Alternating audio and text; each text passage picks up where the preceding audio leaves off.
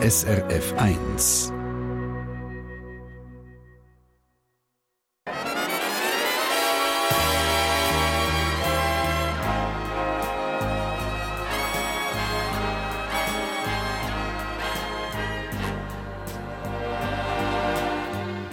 Persönlich.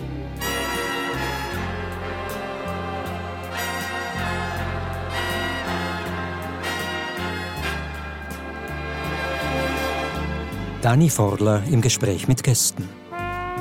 Ja, schönen guten Morgen allerseits.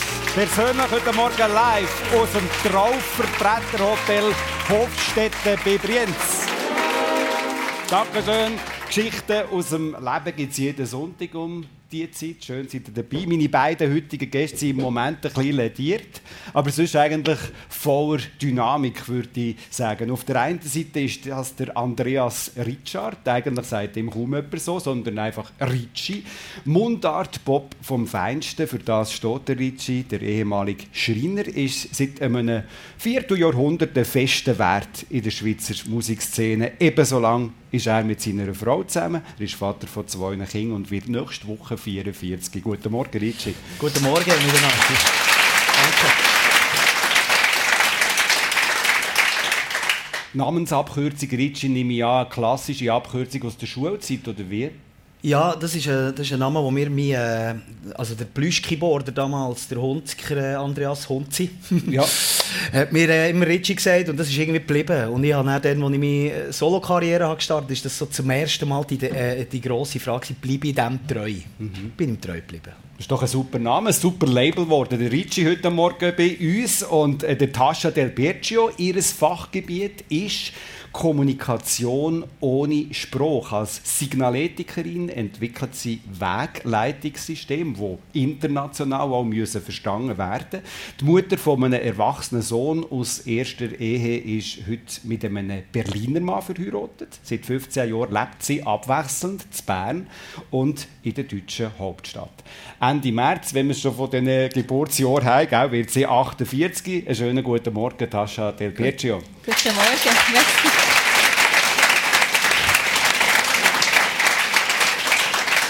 Tascha, das ist auch eine Kurzvariante von einem Namen. Was ist dort die Geschichte? Das ist korrekt. Eigentlich Natascha. Ja. Aber als ich in den Staaten habe geschafft habe, sind die Amerikaner nicht ganz so Fan gewesen, das so auszusprechen und haben angefangen, Nadi zu sagen. Und das hat so nach Chihuahua getönt. Dann habe ich gefunden, Tascha ist besser. Also das hast du selber so Jawohl. kreiert und hat sich nachher so weiterentwickelt, Hat ist gewachsen bis zum heutigen Tag, wo wir dir auch Tascha sagen. genau, korrekt. Äh, du bist ein dynamischer Mensch, das darf ich bei beiden äh, so deklarieren. Manchmal schon fast ein bisschen zu dynamisch, ein bisschen zu viel Energie. Was ist passiert? Was hast du für eine Verletzung?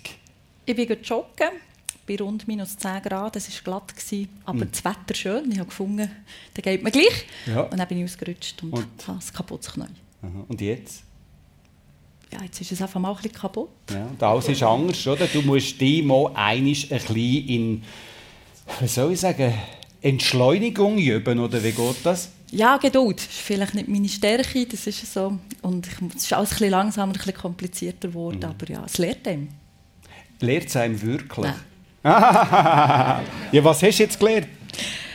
Ja, nichts. Dass es einfach blöd kann laufen Es kann blöd laufen und das ist es auch beim Ricci letzte Woche. Er hatte eigentlich gestern sein erstes Konzert von der neuen Tour äh, gehabt, aber letzten Sonntag auf einen Schlag mit einer Grippe ins Bett zwängt worden und nachher alles müssen absagen für das erste Konzert, zumindest von gestern zu oben.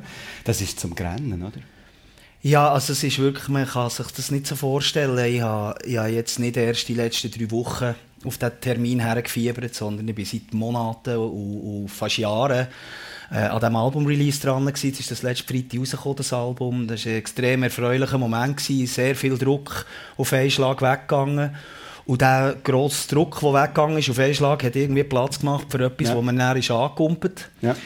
Äh, und ich bin mir das nicht so gewohnt. Also normalerweise bin ich nach ein, zwei Tagen wieder fit. Und jetzt hat mich das eine Woche hat mich das einfach niedergestreckt. Ja gut, das ist mal das eine, das nicht gestreckt sein, aber emotional, wie hätte ich das emotional mitgenommen müssen entscheiden, was machen wir jetzt? Ja, es ist ein Up und Down. Hat, ich habe immer das Gefühl, man kommt, das geht schon.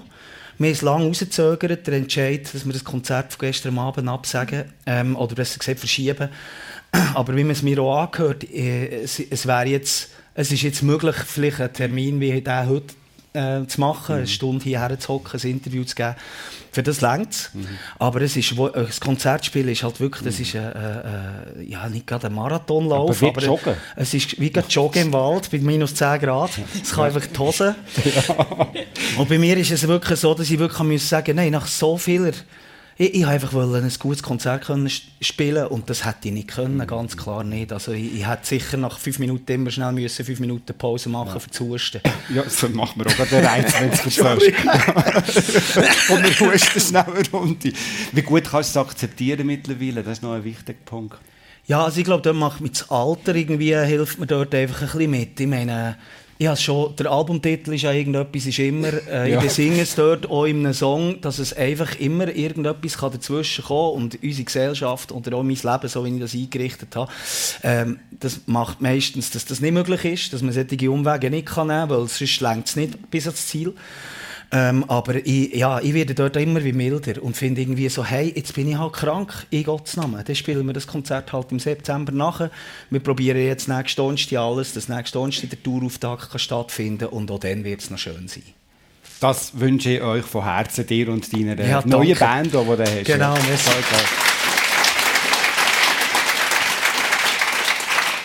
Singen ist auch ein Thema in deinem Leben, Tascha Del Piccio. Du hast mir gesagt, du hättest mal Gesangsunterricht auch genommen. Mit welcher Idee?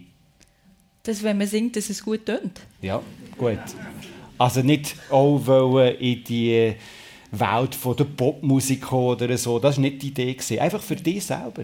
Ja, ja, für mich selber. Es ist viel kommst in die Situation, dass du mit jemandem zusammen bist, auf einer Wanderung, in einer geselligen Runde ähm, es wird gesungen, es ist schon gesungen worden bei mir, zuerst in der Pfadi, dann anschliessend irgendwie in einer Schülerband und ah. irgendwann hast du so den Anspruch, ja, es wäre ja schön, wenn es auch ein gut tönt. Und das Geheimnis dahinter kann dir halt nur jemand verraten, der das professionell macht und darum habe ich gefunden, ich probiere das mal aus. Jetzt sind ja das immer so Sachen, wenn man äh, Gesang lernt oder wenn man ein Instrument lernt, dann hat man das dann mal gemacht und dann äh, verstaubt es ein bisschen. Tust du dann auch regelmässig noch singen? Ja. Schon. Ja, schon. Für dich allein oder wie? Für mich, je nachdem, wie irgendjemand einstimmt oder mithilft auf einer Wanderung, ja. Also du bist die, die für eine Wanderung in einem Grüppli etwas anstimmt? Ja. Als Gemeinschaftserlebnis? Das ist korrekt und manchmal wirst du geliebt dafür und manchmal wirst du gehasst dafür. ist das so etwas, wo du könntest jetzt neben dem Bühne singen dass man einfach sagt, komm, wir eine glatte Runde, wir singen eins? Ja, das, also sehr viele haben die Leute das Gefühl, hey, komm, sing doch noch eins. Bei ja, mir. Und, und, bei mir ist es halt schon so, ich meine, ich, ich äh, mache das nonstop immer, wenn ich am Morgen um 9 Uhr ins Büro gehe, dann singe ich bis am Abend um 5 Uhr, als ich wieder heimgehe, dann bin ich ja. in meinem Computer neue Lieder kreieren. Und dann habe ich es dann, ehrlich gesagt schon so, dass ich, wenn ich irgendwo in einem Grüppel bin, auch ganz gut ohne zu singen kann sein. Aber ich habe nie etwas dagegen. Und ja, mit den Kindern nehme ich an, oder? Das ja, Kinder singen sehr gerne und mit ihnen singe ich auch etwa die, aber es ist wirklich schon so, dass ich jetzt nicht nicht der bin, der glaub, das anreißt. Das wäre sie auch. Von der jetzt Tasche. Also wir, sind da, wir haben eine, die wir anreist. Also wir lösen jetzt los ein. Genau. du verehrst den Manni Matter und seine Lieder sehr. Ja, das ist richtig. Und warum, wieso, was ist da geschehen? Ja, halt da von, von Kindesbeinen an Mani Matter-Liedli gesungen. Am Anfang hat man es so lustig gefunden, weil sie manchmal Wörter drin hatten, die man sonst als Kind nicht hätte dürfen sagen. Und ähm, das hat man natürlich super gefunden. Später dann mit dem Verständnis dafür, was die Texte bedeuten, was sie, also wie er, wie er konnte Polemik machen über seine Lieder, faszinierend. Und ähm, heute immer noch, ich habe mir das schönste Lied von Mani Matter ist für mich äh, die Straße, wo ich dran wohne. Und Straße, wo ich dran genau. wohne. Das ist eine Straße an einem Friedhof, wo ihr Umzüge seht auf dem Friedhof. Ich wohne heute im Bremgartenfriedhof, der Manimatter liegt auf dem Bremgartenfriedhof. Und wenn ich jogge, kann ich dort ein Kerzchen anzünden. Zum Manimatter, ja. aufs Grab? Ja. Wie schön ist das denn? Kascha Del Bercio hier in der Sendung persönlich auf SRF 1 zusammen mit dem Ricci. In dieser Sendung bekommen wir ja natürlich eben auch, sie heisst ja persönlich, Einblick ins Privatleben der Gäste jeweils. Äh, ich möchte bei dir anfangen, Ricci. Du bist äh, seit äh, etwa 25 Jahren mit deiner Frau Andrea zusammen. Kannst du uns hier schnell Einblick geben, wie es dazu gekommen ist, zu dieser Begegnung und zu dieser Liebe? Ui. Ja. Du wolltest aber ein grosses Fass auf. Ja. Wie lange haben wir Zeit? Ja. ja gut, aber es gibt ja irgendwie so einen Schlüsselmoment. also es, es ist schon so, wir sind beide äh, auf dem Bödeli die Schule, sie zu Unterseen, zu Interlaken und wir hatten eine gemeinsame Freundin. Gehabt. Äh, weil die Unterseener die haben eine eigene Schule und die Interlakener Ja. die treffen sich eigentlich nicht, aber es, es gibt äh, so eine, eine Gimmervorstufe. Und dort ist eine gemeinsame Kollegin ähm, in, in die Schule und ich habe mich in die verliebt und dann haben wir uns kennengelernt über die. Und sie waren eigentlich beste Freunde, äh, sicher drei, vier Jahre lang beste Freunde, also wirklich so schulbeste Ja. Freunde. Äh, und irgendwann habe ich sie mit einem Kollegen von mir verkuppelt, weil ich fand, das wäre doch auch noch cool, dann könnte man dann so perlimässig fort und bin dann eifersüchtig geworden äh, auf meinen Kollegen. Und dann habe ich gemerkt, Scheiße, habe ich es echt gemacht, oder? Und Ist habe etwas das- verkehrt? Ja, das war nicht gut gewesen, und habe das dann erzählt und gesagt, du, schau, äh, eigentlich will ich dich. Und ja, dann sind wir da zusammengekommen mit 17, oder? Also es ist schon noch... Und seither zusammen. ne? Seither zusammen, sie hat mit mir die ganze, ähm, ja, die ganze von Hobbyband über Profiband werden, Musiker werden, äh, berühmt werden, ähm, Ängste und, und schöne Sachen, die wir erlebt haben. Wir haben zusammen eine riesengroße Reise gemacht, wir haben zusammen ein Haus gebaut. Es ist wirklich eine, eine ganz tiefe Verbundenheit, ja. Und ihr habt geheiratet, das ist auch haben dazu. Das hast du jetzt ganz vergessen in dieser Aufzählung. Ja. Ja, gut. ja, ja, ich du hast wolltest ein grosses Fass über. Ja, ich nein, bin aber- noch nicht im Ansatz beim. Heiraten. Aber hast du einen Heiratsantrag gemacht? Oh ja, ja, einen Heiratsantrag gemacht. Aber auch das, wird, das, das sprengt einfach leider Gottes hier auch die, Ja, kannst du ja kurz schnell sagen? Ja, ich habe sie, ähm, äh, ich habe für sie frei äh, freigenommen, ihrem Arbeitgeber gesagt, sie können nicht arbeiten. und Also dann, dann, dann hat sie geschafft Sie, eigentlich. sie hat gearbeitet und ich war Profimusiker, gewesen, was auch Arbeiten ist übrigens. ähm, aber halt einfach ein bisschen, ich musste niemanden müssen fragen, ob ich jetzt mal schnell ein Wochenende auf Paris gehe. Und habe dann ein Wochenende Paris äh, gebucht, habe sie aber überrascht, zuerst mit einem Brief am Bahnhof Basel. Also äh, mit einem Billett am Bahnhof Basel und dann hat Basel an ein Billett gegeben für das Flugzeug und, und dann sind wir an Eiffelturm und dann bin ich dort hergeknäult und dann habe ich, habe ich, sogar, habe ich sogar ein Päckchen dabei gehabt mit einem kleinen äh, Moscato d'Asti, weil wir trinken beide nicht gerne Champagner, haben Moscato d'Asti dabei gehabt, mit einem Zapfenzieher und seitdem weiss ich, was Zapfenzieher auf Französisch heisst, Tire de Bouchon. weil ich dort überall müssen fragen, ob sie einen Zapfenzieher haben. Äh, haben sie nicht gehabt. Es dann im Hotel auf Aber nein, es war eine ganz schöne, ganz schöne Zeit. Gewesen. Also du hast quasi äh, auf einem Picknickort auf einem richtigen Ja. Eiffelturm ihr den Hochzeitantrag, Ja, das- Hochzeitsantrag gemacht. Genau, ich das also so- wirklich, ähm, ja, halt wirklich, ich bin, ich bin ein Kitschnudel, ähm, auch im Privaten. Und ich weiß nicht, ob es ihr ein bisschen too much war, aber sie hat einmal ja gesagt. Das ist immer gut rausgekommen, ja. Tascha, wie ist es bei dir? Also, wie habt ihr einander kennengelernt? Der Daniel, eben der Berliner Mann, den ich ganz am Anfang schon gesehen, äh, gesagt habe, und du? Genau, wir gehören beide zum gleichen Netzwerk. Oder damals äh, junge Wirtschaftskammer. Hat es Ah. zu Berlin gegeben, hat es auch zu Paris gegeben, hat es auch zu Bern gegeben. Und unsere Freunde zu Paris haben eingeladen in eine, an einen Kongress, ähm, Europakongress. Und da waren beide Hauptstädte vertreten Mhm. für Bern, er für Berlin. Und dann haben wir uns zu Paris kennengelernt. Was, was ist er für einen? Was macht er so? Er ist in der Finanzwelt tätig, äh, besch beschäftigt sich hauptsächlich mit der trockenen Materie Steuern. Oh gut, das ist auch kreativ. Ähm, macht das, glaube ich, sehr erfolgreich und ja, ist daher Zahlenmensch. Und hat er dir dann auch eines Tages so einen Heiratsantrag gemacht? Hat er fünf Jahre später, nach dem Kennenlernen in Paris... Hat In gefunden- Paris? Ja. Er hat gefunden, komm, wir gehen ein Wochenende auf Paris. Hat mich überrascht mit diesem Wochenende, hat mir nicht gesagt, was hergeht, hat mich nach Nein, Berlin komm, fliegen hat mich nach Berlin lassen fliegen, weil ich halt gedacht, ich gehe heim, ein Wochenende nach Berlin. Und als ich bin auch am Flughafen hat er gesagt, musst nicht, wir gehen weiter, da ist das nächste Ticket. Und ich so, was, also... Das Ja. gibt's ja nicht. Und dann sind wir nach Paris. Ja, Wie heisst die, wie heisst die Mann? genau.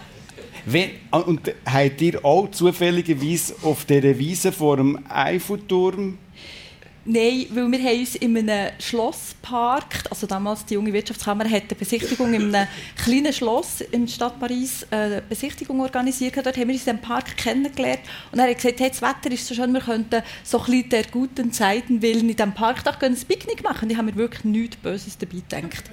Und bin dort mitgegangen. Und dann ist er auch auf Knäu. Ja, nicht ganz. Er hat äh, ein Päckchen versteckt und hat gesagt, ja, in diesem Park etwas versteckt, musst du es suchen. genau, so wie ich es sagen könnte. Aber zwei Heiratsanträge, zweimal in Paris. In der Sendung persönlich. Wie ist denn das? Ja, in Stadt der Liebe, gell? Stadt der Liebe. Stadt der Liebe. Und du, Ricci, du hast deiner Frau auf dem letzten Album, das jetzt am 24. Februar rausgekommen ist, auch ein Lied gewidmet. Hören kurz rein, den roten Faden. Weißt du noch dann unser erstes Mal? Wir tanzen im grossen Wahn. Und wie Unbreak My Heart habe ich mein Herz verloren. Und sind wir einmal alt und grau, weiss ich jetzt schon ganz genau. Nichts hat sich so wie du durch mein Leben gezogen. Das ist ein kurzer Ausschnitt aus dem roten Faden, der sich hier durchs Leben zieht, Ricci. Applaus, oder?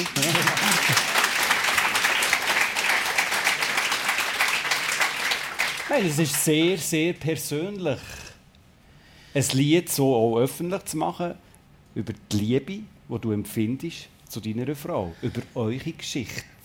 Wie habt ihr das abgemacht miteinander, mit dem auch umzugehen? Äh, das Schöne ist, wenn man Sänger ist, man schreibt ja viele Lieder. Und die Leute wissen ja nie genau, was ist jetzt 100% echt und was ist nicht 100% echt. Und das ist eigentlich etwas sehr Gäbiges auch für meine Frau und für unser Umfeld. Sie, sie, sie ist einfach, sie, sie, sie, sie, sie merkt öppe die, dass sie in einem Song vorkommt. Ähm, aber es, es, ist jetzt nie, es ist jetzt nie 100% unsere Geschichte. Lustigerweise ist es jetzt aber so, dass beim Roten Faden sie hat sich das jetzt einfach äh, verdient, dass sie auch mal ein Lied hat bekommen, was wirklich 100% um, um sie oder um uns geht, ähm, wo einfach so ein eine Liebeserklärung ist an das, was sie ist und macht. Ähm, und das einfach vor allem auch wegen dieser Zeit, die jetzt durch ist. Wir hatten eine sehr strenge Zeit. Gehabt. Also grundsätzlich mit der Pandemie als Musiker war es nicht gerade extrem easy. Gewesen. Und dann auch die Zeit danach, wo ich sehr kreatives Tief hatte und nicht wusste, wie dass ich Lieder schreiben soll und wie dass das jemals wieder etwas werden soll. Ist da überhaupt noch irgendjemand, der das interessiert, wenn ich wieder mit einem Album komme? Äh, und das hat alles sie und meine Familie auch ein gewisses Weit abbekommen, natürlich. Und darum habe ich einfach nicht gefunden, dass wäre schön, wenn ich mal noch so ein, ein kleines Zeichen auf diesem Album hätte, wo es einfach mal darum geht. Hey. Das ist gut angekommen. Ja, sie hat den Song gelassen und gefunden, so, ja. Ja. und es ist so... sie ist sich das gewöhnt. Man ja. muss sich das schon bewusst sein. Ja. Oder? Sie ist sich das gewöhnt. Sie, hat, sie hat schon zu Plüschzeiten hat es Lieder gegeben, wo sie, äh, wo sie, wo es um sie ist gegangen. Und sie eben jetzt so auf anderen Alben Lieder gehabt, wo es um sie ist gegangen. Sie ist sich das schon ein bisschen gewöhnt. Das, das wäre ja noch etwas, meinst du, deinem Mann ein Lied singen? ich weiß nicht, ob er so begeistert wäre.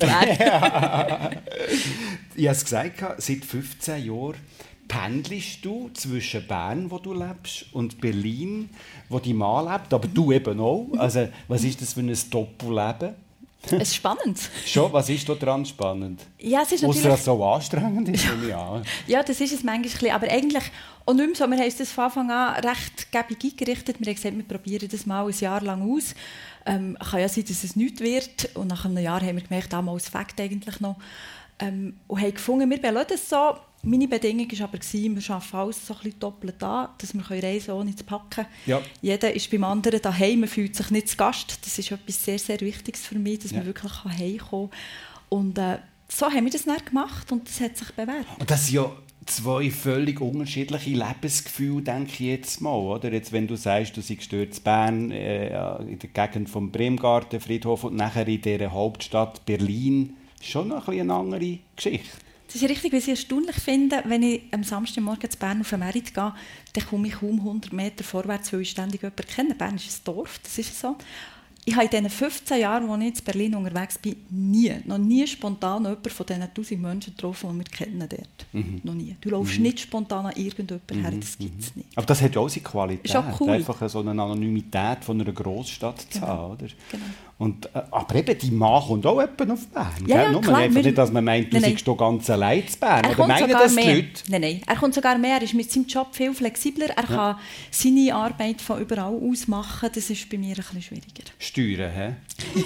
Korrekt. Berlin, wie tönt das in deinen Ohren? Ricci, ich meine, du bist das Leben lang jetzt in diesem Interlaken. Was ja, also... nein, also ich meine... toll. Also, ich habe das jetzt gar nicht irgendwie abschätzig gemeint, oder? Aber, Nein, gar nicht. nein. du bist mich einmal besuchen, du weißt ja, Ja. wie schön dass wir es haben. Ja. Nein, Nein, es ist sehr schön. In einem selber umgebauten Haus. Und was mich imponiert hat, in der Küche eine Teigknettmaschine. Das ist verrückt. Ja, äh, nein, ich habe ich ha, ich ha natürlich die Gedanken auch, wenn ich höre Berlin, ähm, ein zweiter Wohnsitz quasi in Berlin, das würde ich sofort unterschreiben. Da wäre ich dabei, meine Frau bestimmt auch, meine Kinder sicher auch. Ähm, ich habe einen guten Freund, der, der Seven, der wohnt jetzt in Berlin.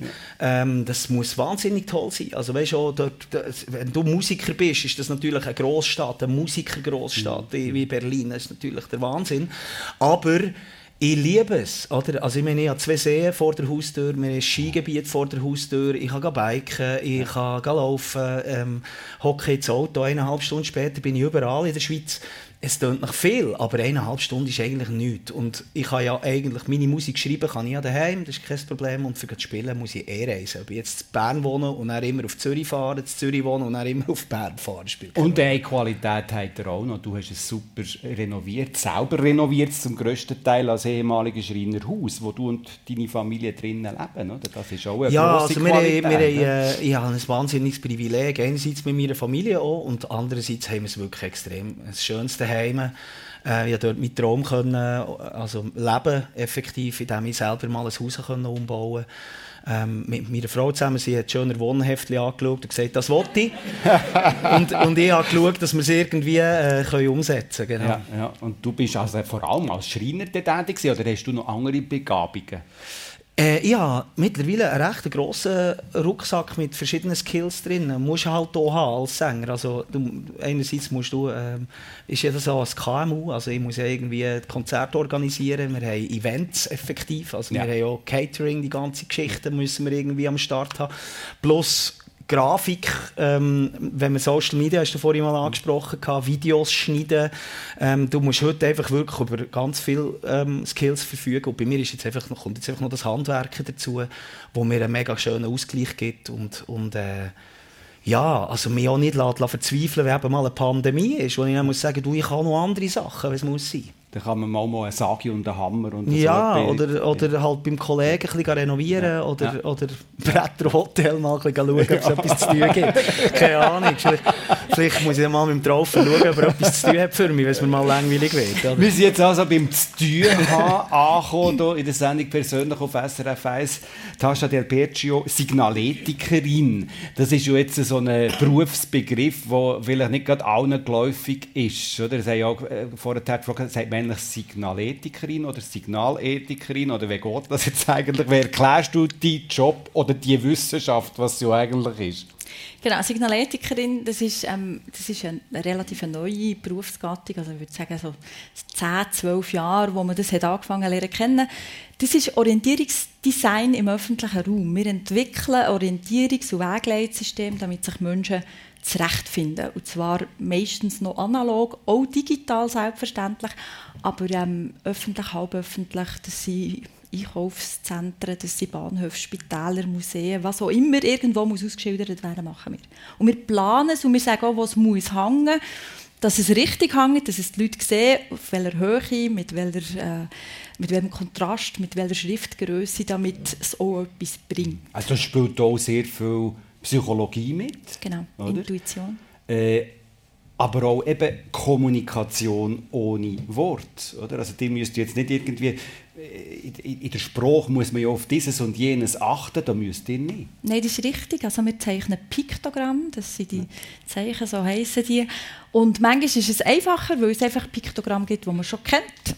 So WC zum Beispiel oder ähm, die ganzen Fluchtwege, die kennt man ja auch, die Ja. sind ja sehr Die typisch. sind international, oder? Die sind recht international. Man kann natürlich ein bisschen daran designen und manchmal sind sie ein bisschen stylischer und manchmal ein bisschen weniger. Mhm. Aber grundsätzlich, die kennt man. Da gibt es ganz schwierige Aufträge. Mal für ein Gefängnis dürfen etwas machen. Für ein Gefängnis. Ja. Und es ist nicht nur One-Way, es ist nicht nur reingegangen. es ist ja so, Auch ein dass... Fluchtweg. Es ist ja, Fluchtweg. es ist ja auch so, dass es dort äh, Lieferanten, Zulieferer gibt. Es gibt Besuchende, die dort müssen rein müssen. Und dann hat es irgendwo so äh, das Bedürfnis gegeben, ein Piktogramm zu haben für einen Hofgang. Und du überlegst dir so, okay, wie sieht der Hofgang aus oder eine geschlossene Wohngruppe? Und das ist dann wirklich so ein bisschen die Challenge in diesem Job. Mhm. Und das Ganze muss ja, ist eigentlich wertfrei. Oder? Also es wird nicht irgendwie in, in, mit einer Kultur in Verbindung gebracht, sondern ist auch für alle Kulturen zugänglich und richtig. akzeptierbar. Ja, genau. Wir haben das, die Diskussion haben wir geführt mit dem Senat Berlin. Dort haben wir das Flüchtlingscamp, das grösste Flüchtlingscamp von Europa, dürfen ausschildern. Und da ist plötzlich das Begehren gekommen, dass Frauen auf dem WC-Schild das Kopftuch haben, weil sie ja... Nein, nein, kein Kopftuch. Es gibt auch nicht einen längeren Rock und es gibt auch nicht aus ethischen Gründen irgendwie eine Frau mit Hosen. Es, es, ist, ist, ist, die sind wertfrei. Man muss wertfrei. einfach können erkennen, wenn es irgendeinen Unterschied gibt. Wie bist du auf das gekommen, Signalethik? Bist du einfach immer begeistert gewesen, wenn du irgendwelche Sachen gesucht hast, was es da für Schulden gibt oder wie? Nein, gar nicht. Mir ist es so wie der meisten gegangen, mir ist das gar nicht aufgefallen am Anfang. Ich habe überhaupt nicht darauf geachtet. Ich habe nicht gewusst, wer die macht und dass das jemand braucht, der die macht. Aber wir sind auch angefragt worden für ein grosses Einkaufscenter hier in der Region Bern, äh, wo hat renoviert und umgebaut und hat gesagt, wir brauchen ein Wegleitsystem. Und ich, ich bin so da geguckt, ich war die Werbeagentur damals von dem mhm. Einkaufscenter und habe gesagt, ja, aber das muss irgendjemand machen, der eine Ahnung hat davon. Also ich kann das schon zeichnen, aber wer bestimmt, wo das hängt, wer bestimmt, an welchem Punkt sehen die Menschen was, dass sie sich zurechtfinden. Es muss doch irgendjemand geben, der das kann. Und das ist so der Anfang von dieser Geschichte. Und nachher hast du das, das ist, eine, das ist, das ist eine Wissenschaft, oder? Das ist eine Wissenschaft, es hat nachher einen Studiengang gegeben, den ja. gibt es noch heute von der Hochschule der Künste Bern. Und das habe ich nachher gemacht und da kann man einen Master drin machen und das ist wirklich super, super spannend und sinnvoll. Voilà, schon wieder etwas gelernt. Sendung persönlich auf SRF 1. Ist so gut? Ich noch schnell etwas fragen. Mir nimmt noch schnell etwas Wunder, äh, weil du hast jetzt gesagt, von, von allen äh, äh, also äh, länderübergreifend. Wie ist es denn mit den Sinnen übergreifend? Also weißt, blinde Menschen muss ja anders ansprechen als sehende Menschen und so weiter. Das ist richtig. Also mit Sehbehinderung geht man nochmal anders um. Also es geht vor allem darum, wenn sie sehbehindert sind, dann geht es um Kontrast, Schriftgröße und Farbbau. Also auch farbenblinde Menschen muss man abholen. Wenn das Parking nur rot und grün ist, dann haben die mindestens ein Problem, ja. ihr Auto wieder zu finden. Mhm. Bei Blinden ist es nochmal anders, da hast du eine taktile Leitlinie und da gibt es so Gesetzgebungen, die du einhalten musst, also das BEHIG, die Behindertengesetzgebung. Also es geht dann aber weg von dem, was ja. du machst? Also nein, es ist schon, wir machen das so, wir helfen das mitentwickeln, aber da gibt es dann noch viel, viel reglementierter, viel normierter, damit sich solche Menschen auch zurechtfinden. Es ist jetzt spannend, dass du das fragst, Ritschi, weil sie ist sehr gut in diesem Thema orientiert, weil... Barrierefrei wir Design entwickeln. Ja. Wir, wir schreiben uns das auf die Fahne, dass wir das können und wissen, was eben die Bedingungen sind, dass sich Menschen mit Einschränkungen ebenfalls zurechtfinden. Mhm. Genau. Jetzt kommen wir aber ein bisschen zu deinem Handwerk. Du hast schon vorher mal einmal erwähnt, dass du äh, vom Morgen bis zu oben am Singen. Ein bisschen am Singen, das tönt jetzt wieder so. Jetzt muss ich wieder aufhören. Du, wir kennen ja, uns lang ja, genug, ich ja, weiss, wie es. Also, am Singen bist, äh, am, aber sag es doch, gib uns ein bisschen konkret, man kann sich das ja nicht so vorstellen, ja. gib uns einen konkreteren Einblick in den Alltag bei dir, im Studio, im Büro oder wo immer du das machst, wenn du an Lieder schaffst. Ja, du, das ist mega, mega unterschiedlich. Also grundsätzlich ist es ja schon so, irgendwann am Tag X heisst so, jetzt solltest du mal wieder ein Album haben. Oder? Und das sind eigentlich die schlimmsten Arten, wie man muss auf Songs schreiben muss. Du gibt, musst? Es gibt, du musst. Du musst herhocken und ich, ich sage das immer so, ich habe einen, ich habe einen Bürojob eigentlich auch. Also ich hocke morgen, ich komme morgen in mein Büro, ich lade den Computer an wie jeder andere, der im Büro arbeitet auch. Und fange aber nachher, ähm, an, an, an Musik zu arbeiten. Und das bedeutet, ich, ich programmiere mal einen Beat, äh, du auf diesem Beat probieren, äh, äh, äh, eine Rhythmik, wo, wo der Gesang sich darüber bewegt, ähm, äh, zu kreieren. Und dann, äh, sobald ich das habe, die Rhythmik habe, gibt es natürlich dann Wörter, die ich probiere zu schreiben, die diese Rhythmik stützen und dann schreibe ich eine Melodie. Also das ist wirklich, das sind so ganz kleine Steps, Step by Step, wie man probiert, sich an so einen Song herzuschleichen. Und du bist weggegangen vom eigentlichen Daheim und hast ein eigenes Studio gebaut, auch selber gebaut, ja, selber genau. geschreinert und gemacht. Warum das? Nicht, du, du brauchst den Wechsel irgendwie? Nein, also ich habe, ich habe daheim gearbeitet, ich habe das daheim gemacht Aber äh, hatte schlussendlich das Problem, gehabt, wo meine Kinder auf die Welt sind, meine Frau auch daheim war, sehr viel äh, ist es sehr anstrengend geworden, auch für sie. Weil ich manchmal arbeite okay. an, an, an, der gleichen Phrase einen ganzen Tag. Und ja. die hat, irgendwann hat sie einfach das gehört. Oder? Ja, ja. Und dann musste ich ausziehen. Und wo findest du Inspiration?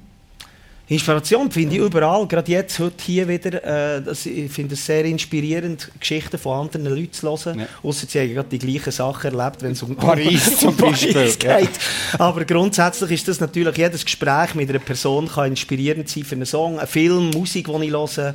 Ja. Äh, einfach spazieren, die Augen auftun und, und, und ja, sich mit den Leuten auseinandersetzen. Neben dem Arbeiten, und da möchte ich jetzt in einen Bereich kommen, wo Tascha Del Bergio sich sehr speziell immer wieder engagiert hat in ihrem Leben. Sie ist immer wieder für karitative Engagements eingestanden, sogar einisch für ein Waisenhaus für Kinder und Mütter in Burkina Faso. Wie kommt es zu so etwas? Wie hast du das angepackt, Tascha? Das war äh, ein Aufruf der jungen Wirtschaftskammer oder ein Hilferuf, der äh, direkt aus Burkina Faso an die Wirtschaftskammer der Schweiz gelangt. Und das hat eigentlich nicht viel ausgesagt, außer hier sterben Kinder und Mütter ähm, auf der Straße vor Hunger und vor Krankheiten, helfen uns. Und die, die junge Wirtschaftskammer der Schweiz hat gefunden, dass Bern ist irgendeine, die ist so ein bisschen sozial engagiert. Komm, wir schicken das dieser mal. Und als ich es halt bekommen habe, überlegt, okay, wo ist Burkina Faso, wie ja. kommt man dorthin und kann man dort mal vorbei schauen. Und du bist dort vorbei schauen? Ich habe das dann genau so gemacht. Das klingt jetzt äh, vielleicht auch ein bisschen naiv. Das war so. Gewesen. Also als weiße Frau in diese Welt hineinzugehen, was ist dort abgegangen? Das war so. Gewesen. Ich habe irgendwie... Ähm, gefunden, ich muss unbedingt schauen, was da unten passiert, ähm, weil es mich berührt hat. Es hat mich sehr stark berührt, äh, das Schicksal, und habe dann einen Flug gebucht, bin dort gegangen und habe noch, ich bin nicht im Mindesten vorbereitet auf das, was mich dort erwartet hat. Wirklich bittere, bittere Armut, Menschen ohne irgendeine Perspektive und wenn du so naiv aus einem westlich zivilisierten Land kommst, dann haut es dich als erstes Mal um. Und ich habe wirklich so fest gerannt und so fest das Gefühl gehabt, die Welt ist ungerecht und hier muss man helfen. Und es ist auch gefährlich, wenn man nachher heimkommt, dass man das auch nicht zusammen um die Ohren hält und vorhat und sagt, ihr macht nichts.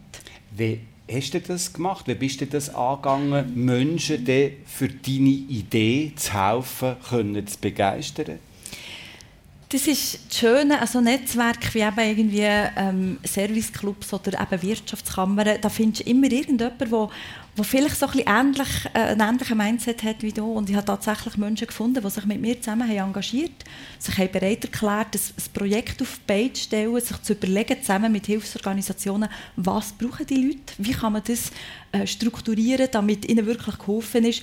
Und, und dann sind wir gemeinsam dort geflogen. Man war nicht mehr allein, man hatte nicht Kippe bei sich, gehabt, wo man gewusst man kann menschlich aufeinander zählen, man, hat, man kann sich austauschen, man kann über das, was man sieht, reden und kann gemeinsam vielleicht auch mal rennen, wenn es nicht so toll läuft. Und das ist viel wert. Und sag, was habt ihr denn erreicht? Wir haben dort ein ähm, Heim auf die gestellt, wo die Mädchenmütter, das waren Mädchen zwischen 11 und 14, vergewaltigt, irgendwie ein Baby bekommen, auf der Straße gelebt. Wir haben ihnen ein, ein Haus geboten, ein Zuhause geboten, haben Unterricht auf die gestellt, haben Lehrer engagiert, haben am Vormittag dafür gesorgt, dass sie lesen und schreiben lernen und am Nachmittag dafür gesorgt, dass sie praktische Ausbildung bekommen und lernen nähen, was der Dunge sehr wertvoll ist. Also und wie lernt man dort jetzt nähen? Hast du dort was gemacht?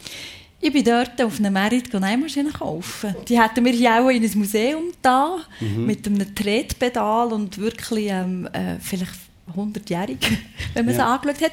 Aber in einer, in einer Großstadt wie Ouagadougou, Millionenstadt ohne Strom, da brauchst du keine elektrische Nähmaschine, da brauchst du tatsächlich mhm. etwas Mechanisches. Mhm. Und die sind wir selber einkaufen, haben sichergestellt, dass sie funktionieren, haben jemanden engagiert, der das beibringen konnte. Und dann haben die Mädchen am Morgen Schule gehabt und Nami gelernt, einen Beruf ähm, ergreifen, der ihnen weiterhilft, um sich wieder zu resozialisieren. Also das ist Hilfe zur Selbsthilfe? Ja, eigentlich schon, ja. ja.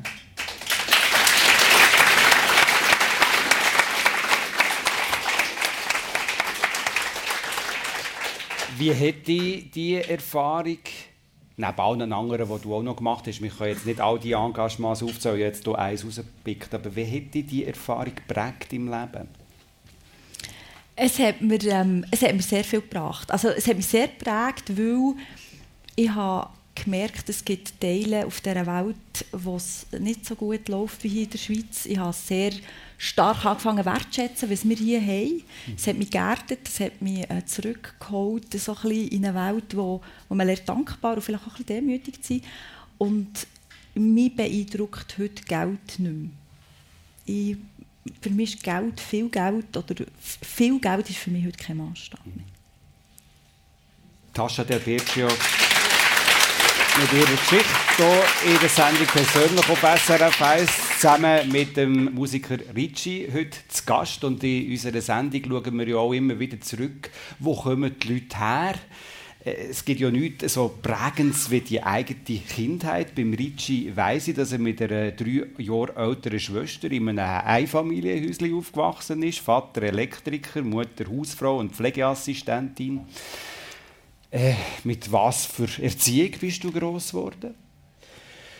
Ja, ich bin einfach mit sehr viel Liebe gross geworden. Also es ist jetzt ein bisschen eklig für mich, da gross darüber zu reden, weil sie da gerade vor mir höckeln. Ja, Aber ähm, sie müssen sich nicht fürchten, sie haben das extrem gut gemacht. Ja. Und, und, ich habe wirklich... Äh, Nein, ich habe einfach sehr viel Liebe bekommen, ich habe sehr viel Aufmerksamkeit bekommen. Meine Mutter war daheim, sie hat für uns geschaut. Ähm, der Vater hat immer hat immer, äh, also immer liebevoll gewesen. Also weißt, es ist wirklich, ja, wirklich eine sehr, eine sehr schöne Kindheit gehabt. Halt auch im Berner Oberland aufgewachsen, mhm. war alles ein bisschen ruhiger gewesen. Ähm, äh, ja.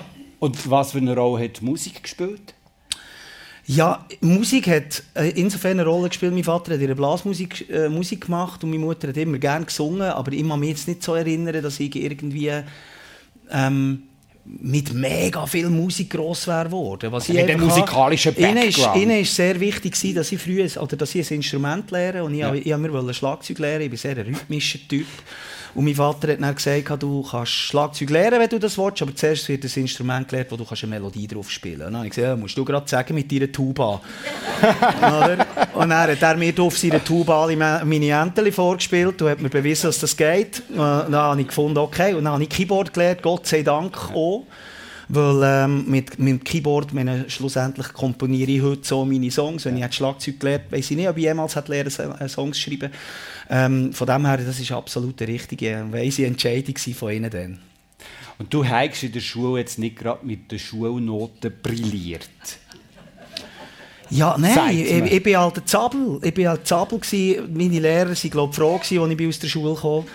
Ähm, also es hat eine Situation gegeben, wo ich, wo ich wirklich, ich habe immer ein Zeugnis habe immer geschafft und ein Zeugnis habe ich nicht geschafft. Und dann hat, hat es geheißen, als ich die 9. bekommen hat es geheißen, oh, los, jetzt wird, oder als ich in der 8. war, es geheißen, wenn, du das Zeugnis nicht schaffst, dann, du hast deine 9 Schuljahre gehabt, ich bin noch ein bisschen später in, die gekommen, darum habe ich ein Jahr wiederholt.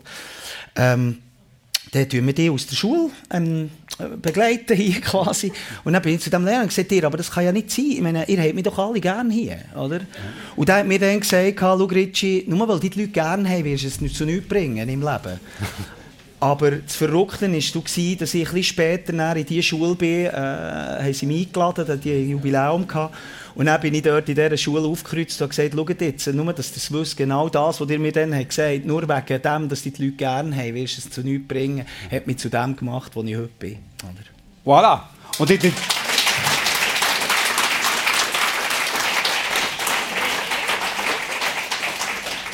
Ich habe vorher noch so ein nach dem musikalischen Background gefragt, weil ich äh, gelesen habe, dass du schon in der dritten Klasse deine erste Band gegründet hast. Wie ist denn das gelaufen? Ja, ich habe halt einfach, ich bin schon gerne einer gewesen, der im Mittelpunkt ist gestanden. Und wenn man Musik, wenn man Musik macht und wenn man, wenn man eine Band hat, dann schauen die Leute halt zu und, und finden das halt spannend. Und ich habe dann relativ gleich, ich habe ein bisschen Keyboard spielen. Ich habe noch ein paar Kollegen gehabt, die Schweizer Örgel gespielt, einen Trompete, einen Schlagzeug. Dann haben wir einfach eine Band gegründet und haben dann am Schulfest äh, dürfen unseren ersten Auftritt haben. Der war legendär mit den Jornstimers damals. Wir haben einfach immer die gleichen drei Lieder gespielt. Ähm, und, und, und, die Leute haben uns das Gefühl gegeben, es super. Wenn ich die Videos heute anschaue, es gibt tatsächlich noch ein Video von denen, muss ich sagen, sie haben uns wirklich einfach das Gefühl gegeben, es super. und ich glaube, Freude dass die jungen Giel irgendetwas machen. Aber das Lustige ist, vorhin schon der Hund sie erwähnt, wo wir, wo wir den Namen Ritchie hat gegeben damals. Der war auch schon dann dabei in dieser Band und wir haben später ja. zusammen Plüsch, äh, mit Plüsch angefangen gegangen und, und einen ganz wunderbaren Weg zusammen können machen Einblick in die Jugend von Ricci hier im Persönlichen auf SRF 1.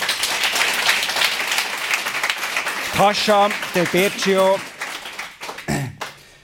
du bist Tochter von italienischen Gastarbeitern. Das war das dritte. Du bist äh, drei Mädchen, oder? Ja. Äh, seid äh, die einzige Gastarbeiterfamilie in diesem Umfeld, wo ihr aufgewachsen seid. Was hat das in deinem Alltag geheissen? Ja, also dort in dem Quartier, wo wir gewohnt haben, waren wir wirklich so äh, die Italiener Ähm, das ist nicht irgendwie doof gewesen. Man hat uns nicht irgendwie blöd behandelt oder so, wir dürfen mitspielen. Aber ich habe natürlich schon immer gesehen, dass die schönen blonden Kinder mit blauen Augen, so wäre ich auch gerne gewesen. Ich bin halt in dieser Menge rausgestochen. Ich bin noch nie blond und blauäugig gewesen, habe dann noch nicht gewusst, dass das nie werden sein. Ähm, irgendwann habe ich realisiert, ich werde nie so aussehen. Mir wird mir immer angesehen, dass ich eben nicht von hier bin. Das, das ist ja mittlerweile noch gut so, oder? Okay. Ja, es war einfach so ein Kinderwunsch ja, genau, damals, als Kind damals. Deine Eltern haben in der Lebensmittelindustrie geschafft mhm. und haben euch Kinder zu Pflegeeltern gegeben. Korrekt. Meine Eltern haben immer beide geschafft. Ähm, sehr engagiert und glaube auch einfach Vollzeit und drei Kinder daheim zu haben, die dann zu unterschiedlichen Zeiten Ballett, Klavier, äh, Aufgaben, was auch immer kommen, gehen, ähm, haben sie gefunden, die müssen betreut sein und haben es zu Pflegeeltern gegeben. Aber da seid ihr eigentlich, wenn ich das richtig verstehe, mit zwei Mamis und zwei Papis aufgewachsen? Korrekt. Das heisst, am Muttertag doppelt basteln. Gut, das ist jetzt Muttertag, doppelt basteln, Weihnachten. Aber genau. habt ihr das dann auch zusammen angegangen oder sind das wie zwei verschiedene Welten gewesen? So wie du heute zwischen Bern und Berlin pendelst, ist das dann irgendwie ein gleiches Muster gewesen? Nein, es ist, es ist schon eine Welt gewesen. Also das haben sie ja sehr gut gemacht. Sie darauf geschaut, dass wir Kinder uns nicht haben müssen entscheiden mussten, ob wir jetzt da Weihnachten feiern oder dort. Die, die meist passendste Frage für mich war, wen hast du lieber? Oh. Das ist so blöd. Also natürlich immer beide gleich gern. Das war so die Antwort, die wir alle drei Schwestern einstudiert haben. Das war uns wichtig. Und ähm, Nein, das haben sie gut gemacht. Wir haben immer zusammen gefeiert, egal ob Geburtstag, Ostern, Weihnachten. Aber es war ein unübliches Modell. Ja. Wir waren schon so ein bisschen äh, der Spezialfall in der Gemeinde. Und als Teenager sind dann nachher die lieblichen Eltern nach Italien? Also, wo wir noch im Teenageralter ja. waren, oder schon also halb erwachsen, ja. ja. Sie sind dann irgendwann zurück, haben beschlossen, dass sie äh, den Lebensabend wieder in Italien genießen und sie zügeln. Genau. Wie schmerzhaft war das? Gewesen? Weil du bist da geblieben. Das ist richtig. Es ist, ähm, es ist schmerzhaft gewesen, ja. Ich habe schon dann so den Plan gehabt, mein Leben findet in der Schweiz statt. Im Vergleich zu meinen Schwestern, die irgendwann auch beschlossen haben, nach Italien zu zügeln. Du bist die Einzige, die da geblieben ist? Jawohl. Ja. Genau. Ja, und, aber ja, es ist natürlich manchmal schon schmerzhaft, wo man so denkt hat, okay, es wäre schön, wenn jemand da wäre. Mhm. Aber du bist ja auch sehr eng mit deinen Pflegeeltern gewesen, oder? Extrem eng. Ja. Bis zum heutigen Tag. Bis zum heutigen Tag. Ja. Und ähm, Bezugsperson in jeder Hinsicht, ähm, auch beim, beim, beim Großziehen von meinem Sohn dann sehr unterstützt worden, Selbstständigkeit gestartet, ein kleines Kind. Das wäre alles nicht gegangen, wenn man mir nicht den Rücken frei gehalten Das haben sie. Super. Und so als Teenager einfach äh, zu bestimmen und zu sagen, nein, ich bleibe hier in der Schweiz, das ist ja auch eine starke Leistung. Du bist in einer strengen äh, Familie aufgewachsen. Deine lieblichen Eltern waren streng mit dir, oder? Sehr. Also, das ist, wir waren streng katholisch, gewesen, damals hat man dem noch so gesagt. Ähm, genau. Sie waren sehr streng mit mir, ähm, haben ganz klare Moralvorstellungen gehabt, wie das halt so auch bekannt ist aus südeuropäischen Ländern. Die haben sie ja durchgesetzt. Und ähm, das war nicht verkehrt, gewesen, hat einfach später nicht mehr dem entsprochen, was ich mir vorgestellt habe. Also du hättest jetzt äh, nicht dürfen ein Tattoo machen als Teenager? Das ist korrekt, aber schon ich das ganz fest gerne wollte. Ja. Und hast du nachgeholt? Ja, ich habe letztes Jahr beim äh, Aufräumen von meinem Keller ein Tagebuch gefunden wo ich am 30. September den Eintrag habe gemacht habe, mit 17 damals, also knapp vor der Volljährigkeit, mit 17 habe ich dort eingeschrieben, ich hätte so gerne ein Tattoo und ich darf es nicht machen. Und sobald ich 18 bin, lasse ich das machen. Und ähm, ich habe es nie gemacht und habe das Tagebuch letztes Jahr gefunden, irgendwie Anfang August. Und ich dachte, es ist noch nicht spät, schlappe 30 Jahre später, am 30. September, das Tattoo zu machen. Und das ist jetzt gemacht und ist wo? Auf dem Ecken. Ja, so gut. ich wollte dann auf dem Ecken, wollen, symmetrische ja.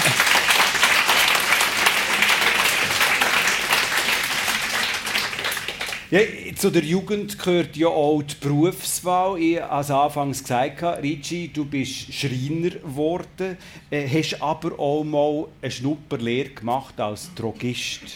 Das sind jetzt zwei völlig unterschiedliche Paar Schuhe. Kannst du uns hier Aufklärung geben? Ja, ich merke einfach, dass unser Vorgespräch, dass ich dort gewisse Sachen hätte verschwiegen sollen. Äh, nein, es, es ist so, dass ich, äh, ich bin, während der Schulzeit haben wir müssen eine Schnupperlehre ähm, organisieren und ich habe immer das Gefühl gehabt, ja, ja, das kann ich dann schon und dann schaue ich dann und dann ist der Lehrer gekommen und gesagt, hast du jetzt eine Schnupperlehre? Und ich so, ja, auch etwas. Ja, was denn? Ja, ähm, ich kann Drogist, äh, nein, ich gehe in der Apotheke kann ich äh, schnuppern. Ja. Dann sagt ah, das, äh, also ich habe gesagt, wo, dort im Bahnhof. Und dann hat er gesagt, ah, das ist ja lustig, ein Kollege von mir. und ich so, äh, ja. Dann dachte ich, okay, am Nachmittag muss ich dort her, das klappt sicher. Dort hergegangen, der hat gesagt, nein, wir nehmen keine Schnupperlehrlinge hier. Und dann bin ich in dieser Bahnhofstrasse schauen, was könnte dort noch, was sieht aus in Apotheke, oder? Dann hat es dort noch Drogerie gehabt. Und dann bin ich dort rein und frage dir, äh, habt ihr auch Schnupperlehrlinge, wir machen da von der Schule aus Schnupperlehr und so. Und ja, ja, der könnt ihr kommen. bin dort am nächsten Morgen bin ich zum Lehrer gesagt, ich habe mich dort getauscht, es ist in der Apotheke, der Drogerie. Aber du hast einfach auch immer wieder Schwein im Leben, ja, oder? Ja, wie... So zieht sich das ein bisschen durch, Also es ist schon ein bisschen, es ist schon ein bisschen mein Leben ist geprägt von guten Ideen, aber auch immer ein bisschen, äh, immer ein bisschen Glöckchen haben, äh, ganz klar.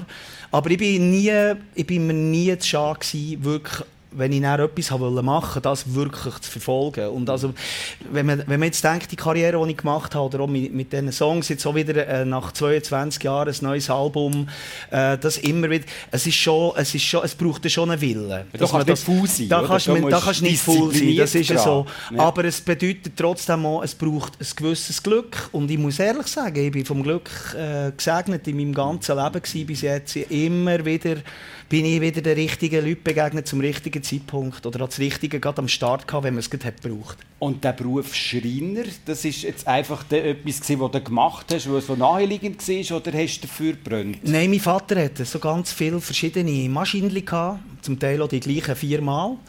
Ähm, und, und eine Werkstatt. Und mein Großvater noch, der hat auch bei uns gerade nebenan gewohnt. Und der hat immer, wenn ich wollte, bin ich, habe ich mit dem in die Werkstatt können basteln Und dann haben wir dort eine Bandsage und, und zum Schnitzen. Und ich habe es einfach geliebt, mit den Händen zu arbeiten. Und für mich ist das immer, mein Vater hat Stromer gelernt, für mich ist es immer ein handwerklicher Beruf lernen. Das war so das Coole gewesen, das wollte ich. Wollen. Und ich habe natürlich, also weißt, dass ich Musiker bin geworden, das war ja nur Zufall gewesen. Eigentlich war für mich klar gewesen, ich werde jetzt Schreiner und dann bleib, bin ich und bleibe ich Schreiner. Eben, du hast gesagt, das habe ich wollen und das war auch bei dir, Tascha, so gewesen. Du hast eigentlich klar gewusst, ich will in die Reisebranche ursprünglich. Du bist aufs Reisebüro. Das ist richtig. Und dort hast du dich beworben, ich an, oder? Ja, ich bin dort reingelaufen, am Bärenplatz und habe gesagt, guten Tag, ich würde gerne eine Lehre machen. Ah, du bist gerade reingelaufen und hast das gemacht? Ja. Und dann? Dann haben sie gefunden, ja, dann musst du zuerst zum Eignungstest kommen. Das ist schön, dass du das möchtest. Das möchten noch 100 andere auch noch. Also komm mal komm einen Eignungstest machen und dann schauen wir. Und dann bin ich den Eignungstest machen. Und während dem Eignungstest hat man dann irgendwie müssen so ein Gespräch führen mit dem Personalchef.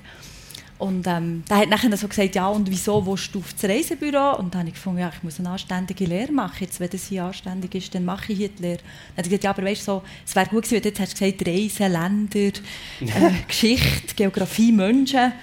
Ja, ja, das so. Aber eigentlich Reisebüro.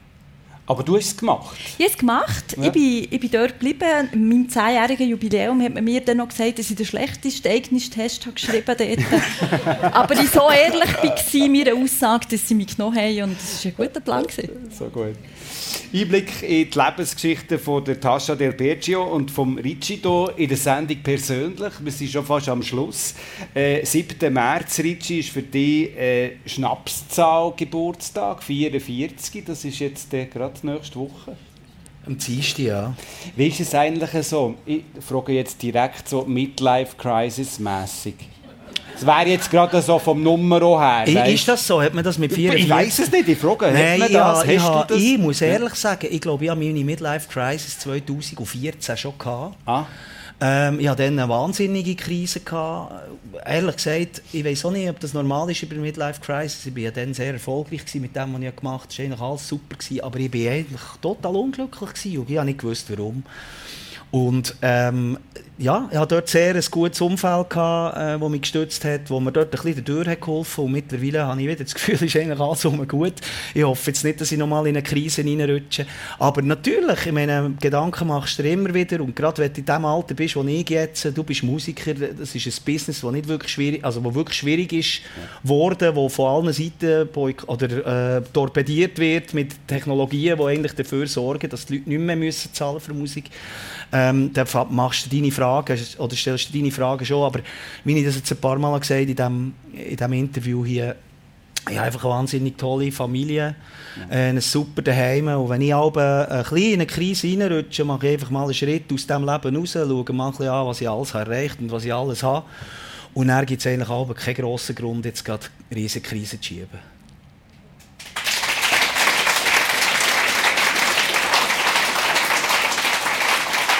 Tascha, ich glaube, ich, muss dich nicht fragen, so wie du durchs Leben gehst und auch mit deinem Engagement und auch mit diesen ganzen Netzwerken, die wir im Verlauf von dieser Sendung gespürt haben, äh, ist das ein bisschen auch Familie, die dich auch noch trägt, neben deiner Partnerschaft, neben deinem Sohn aus erster Ehe und so weiter? Ja, schon. Also dort habe ich meine engsten Freunde kennengelernt, die mir sehr, sehr wichtig sind, wo, wo ich weiss, das ist wie Familie. Das, also, das hat sich dort schon ergeben. Und ja, Midlife Crisis ist... Eben, du bist jetzt 48, wirst du Ende Monat, einfach, dass wir das fairerweise auch noch gesagt haben.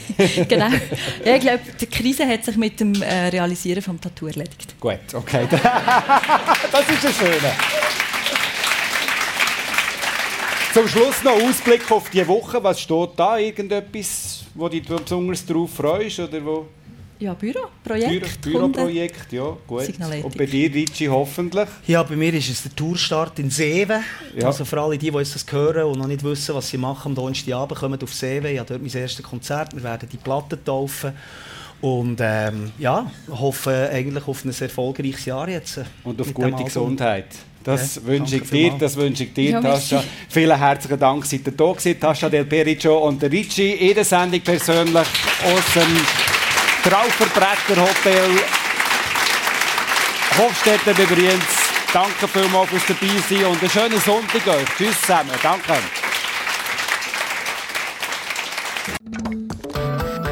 Eine Sendung von SRF1. Mehr Informationen und Podcasts auf srf1.ch.